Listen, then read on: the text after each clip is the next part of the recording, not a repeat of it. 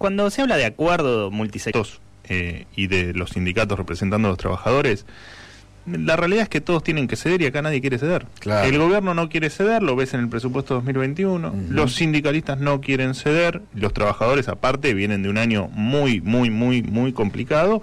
Y los empresarios están todos fundidos. O sea que, ¿quién va a ceder acá para que efectivamente haya un gran acuerdo? Ahora, tengo mis dudas, ¿no? Todos ven una devaluación que se viene. Todos, todos. Más allá de que el presidente haya dicho, descarto la devaluación. Es que está descartando algo que no, no, no decide él lo va a definir o, lo va a dejar librado el Banco Central eh, o el mercado se lo va a hacer por las malas, como ya pasó en el, en el por ejemplo, en el 2001. Claro, ¿es por las buenas o por las malas? Por las buenas o por las malas. 110% de brecha, ¿no? 110% de brecha. De todas maneras, eh, tengo una información que va a ocurrir a la tarde, una reunión que va a haber en el Banco Central, eh, para tratar de llegar a marzo, que es la liquidación de la cosecha. Ahora después te voy a contar. pero la devaluación se viene. A ver, si yo a ustedes a ustedes cuatro de la mesa, los convenzo de que a la tarde aumenta un 100% el café, pero realmente salen convencidos de la radio de eso, ustedes salen de aquí y van corriendo a comprar café, porque es una cuestión de expectativa. Y con la devaluación pasa lo mismo. Todos estamos eh, convencidos de que se viene la devaluación y todos actuamos en consecuencia. O vamos a, comprar productos al supermercado para cubrirnos de esa futura devaluación, o tratamos de conseguir dólares, o tratamos de cambiar el auto, o vemos qué hacemos con los pesos. Entonces, cuando eso pasa, indefectiblemente te ganó la expectativa y vas hacia una devaluación. Escuché una declaración de Melconian que me pareció espectacular. Con una brecha de 30-40% hay vida más de 100 no hay vida. La brecha, más de 100%, ah. no hay vida directamente. Eh, otro dato interesante, ayer veía a Willy Cohen eh, y me pareció muy interesante, mm. la cantidad de dinero que se está fabricando en la República ah. Argentina es astronómica. Astronómica. Se hizo la cuenta por segundo, por hora. 380 millones por hora ah, de emisión de guita en la República Argentina. Reitero, 380 millones por hora. Por minuto, dándole la maquinita, 6 millones 300 mil pesos por minuto se emite en la República Argentina. Y a mí no me llega nada. Sí, eh, de hecho, mira, 2019, desde las PASO, desde que ganó la primera elección Alberto Fernández, se emitieron en ese periodo hasta diciembre 500 mil millones de pesos. Este año vamos un billón 700 mil millones de pesos, más 500 mil millones de pesos que se van a emitir de acá a fin de año. Y el año que viene, no conforme con eso, el ministro en el presupuesto te dice que van a emitir un billón 100 mil millones de pesos. O sea que la verdad es que de un lado tenés cada vez más pesos, estos eh, 6 millones que, de pesos que dijiste por minuto, que es correcto, eh, y del otro lado cada vez tenés menos dólares. O sea que la, la, ecuación y el final es bastante, digamos, no tengo que ni aclarar. Es feito. Escucha Manolo, de no haber existido el congelamiento que dispusimos sobre las tarifas de gas, hoy los usuarios estarían pagando un 86% más por el servicio. Trabajamos por vos, unidos, para poner de pie a nuestra patria firmado el presidente Alberto Fernández. Bueno, buenísimo, ¿no? Porque... no, la verdad que es genial, ¿no? Porque realmente... No, porque con esa, digamos... Eh, Una olla a presión en algún momento va a tener que liberar, pues si no, va a haber gas. Claro. El, problema es ese, no va a haber energía. no va a haber energía como ya nos pasó, eh, porque vos sabés que nosotros en el año 2006 eh, teníamos un superávit energético, o sea, exportábamos por sobre las importaciones eh, energéticas 6 mil millones de dólares. O sea, nos ingresaban netos 6 mil millones de dólares por año. Cuando se va Cristina en el 2015, teníamos un déficit de 6 mil millones de dólares. O sea, nos comimos 12 mil millones de dólares de intercambio comercial de energía. Después Macri, eso en el gobierno de Macri, lo logra estabilizar, queda en cero, queda como equilibrado. Y ahora empezamos otra vez con los congelamientos. Puedo entender la situación esta de eh, la, emergencia. Digo, ahora festejarlo. Porque si todo se puede manejar así, es sencillo, señor presidente. Eh, agarre la lapicera, redacte un decreto y congele todos los precios de la economía, absolutamente todos, y solucionamos el problema y le damos felicidad a la gente. damos cupones a la gente. Hagamos el decreto de la felicidad, que es lo que le falta a la Argentina y se terminó. Y decrete, por favor, el fin de la pobreza que es el decreto más urgente que necesitamos. Es la, este, es la filosofía esta, de, o la doctrina que tiene el, kirchnerismo de creer que todo lo solucionan con la lapicera. Bueno, sigan solucionando con la lapicera. Eh, el problema es que la cuenta la vamos a pagar nosotros. Y la vamos a pagar más temprano que tarde. Fíjate que ya hablas con los gente que está muy pegada a la realidad, como Gustavo Lázari, y te dice esto no aguanta más de 4 o 5 meses. No que estamos diciendo esto dentro del próximo gobierno explota. No aguanta más, ¿qué significa? No aguanta más que te vas a un estallido inflacionario y que te vas a un cierre masivo de empresas mucho más de lo que pasó hasta ahora. Y Vos- más desocupación, ¿Qué es lo que, y qué más lo- pobreza. qué es lo que vos estás viendo? Ahora, lo que te dicen es, evité que pagues un 88% más de gas, yo pago 280 pesos de gas. O sea, me ahorró 200 pesos. Está, está bien. Pero digo, ¿y la gente que está desocupada atrás mío? Claro.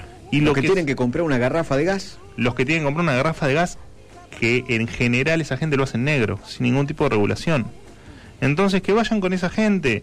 Eh, la verdad es que lo, desde lo discursivo, eh, este gobierno es un desastre y eh, desde las medidas también. Digo, la verdad es que me ayer, de que en el grupo de WhatsApp de, de- que tenemos con la producción y con, los que estamos acá en la mesa, les decía, tengo una- un, un- un anticipo para, para mañana. El anticipo es precisamente que lo que van a hacer es eh, bloquear las importaciones.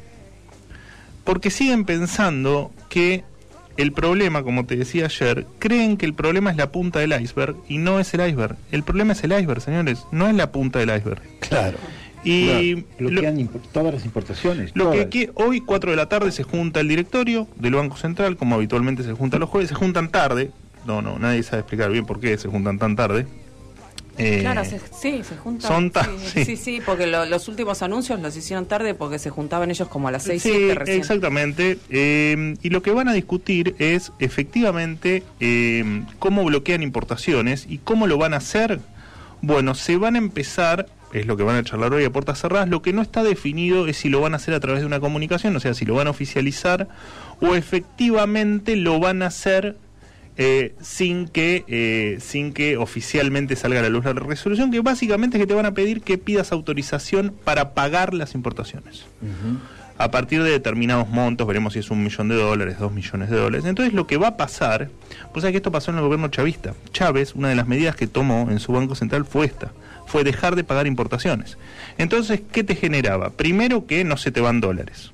O sea, vos vas a importar 10.000 freidoras y te van a decir, bueno, déjame que lo vea. Y se van a tomar, aparentemente me cuentan 180 días para decidir Dios. si te lo autorizan o no. O sea, en 180 días perdiste el negocio, te cambiaron los precios, te fundiste, en fin. Claro, así empezó la escasez de papel higiénico y todo eso en Exactamente, Venezuela. exactamente. Y aparte lo otro que te genera es que cuando te consigas un funcionario corrupto amigo, te empiezan a cobrar el sobreprecio. Claro. Te dicen Claro. esto te lo autorizo, pero págame tanto por ciento. Yo me acuerdo, yo me acuerdo que en la última etapa del gobierno kirchnerista también hubo problemas con las importaciones. Sí. Te- te- un, amigo Claro. mío, un amigo mío tenía un sillón en su casa y se le había roto un tornillito del, del sillón. No conseguía el tornillo porque era importado. Exacto. Entonces Los no tenía el eh, no tenía el sillón. ¿Ah? Empecé. Hay gente, hay gente, por ejemplo, yo no sé si ahora ya empezó a ocurrir lo mismo, pero en esa época me acuerdo que no tenía, pinchaban una, una, una cubierta, no había repuesto y se quedaban sin el auto porque no podían cambiar la cubierta del auto. Ni, ni imaginarse camiones, colectivos. No es una exageración lo que decís, ¿eh? No, por eso, por que eso. quede por eso. claro que es real. Es real, real. Ahora, si va a ocurrir ahora eso, creo que vamos camino a eso. Vamos camino a eso. a que ocurra eso. Vamos Ni me imagino también en, en- en la medicina. Con los tengan, insumos. claro, cuando Dios. tengan que importar repuestos para un tomógrafo, un qué sé yo. Olvídate. Sí, en lo, lo que van a discutir hoy es intentar que lo esencial, que en este caso sería, por ejemplo, los insumos medicinales, no se vean afectados. Se Pero ponele. pandemia, después ¿no? vemos cómo... Después, Ponele. eh, Ah, ahora, ponele. Una aclaración respecto al tema de Venezuela. Ven- Yo estuve en, en Caracas de, de la cola para el papel higiénico y la hice para ver cómo Claro. qué, qué pasaba, la histo- Claro. qué, qué historia, cómo era la historia. Pero Cara- Venezuela es un país monoproducto. Claro, importan todo, sí, Más- importan todo. todo. además importa hasta el papel higiénico. Perdón, hasta no hace mucho acá tuvimos problemas con el aceite, tuvimos problemas con insumos femeninos, o sea, pues ya nos olvidamos de todo, pero fue hace poquito, ¿eh? Sí. Exactamente. Lo que van a hacer, van a tratar de parar virtualmente las importaciones, no, lo que se llama no esencial. Pero- pero- la discusión Sí. está en si lo van a hacer desde el Banco Central, no autorizando los pagos, o si lo van a hacer desde el Ministerio de la Producción. Bueno, pero ya hubo una mafia de las declaraciones juradas, ¿te acordás? Claro. Las de Jai, de famosas. Jai. Hoy la, La, la- manejaba Moreno en su Exacto, momento. que viejo. tenías que presentar eh, facturas eh, y vos tenías que demostrar que si eras importador tenías que demostrar que Exportabas. Cuando vos necesitas una autorización, del otro lado tenés posibilidad de corrupción. Eso es así. y además siempre de ahí así. nació la famosa mafia de la aduana. Con los Exactamente. contenedores que en realidad no tenían lo que decía que tenía. Exactamente. Parece que fue hace 100 años, pero no. fue Bueno, poco. bueno, bueno, bueno. Fue hace poquito. Y la otra duda es si lo hacen desde el Ministerio de la Producción con estas de HAI que hoy se llaman CIMI, eh, que son básicamente eh, pedidos de autorización para importar para determinados productos, si eso lo generalizan y si directamente te cortan la autorización para importar. Te digo que se viene complicada la mano porque hay que aguantar con los dólares hasta marzo, que es la liquidación de la cosecha, lo que se llama cosecha gruesa, o sea, la, la buena parte de la liquidación de dólares se da a partir de marzo. Así que están viendo cómo rascar el fondo de la lata y cómo hacer que los pocos dólares que quedan, que ayer me pasó en una cuenta y es la cuenta es cero, eh, que los pocos dólares que quedan no se terminen de ir.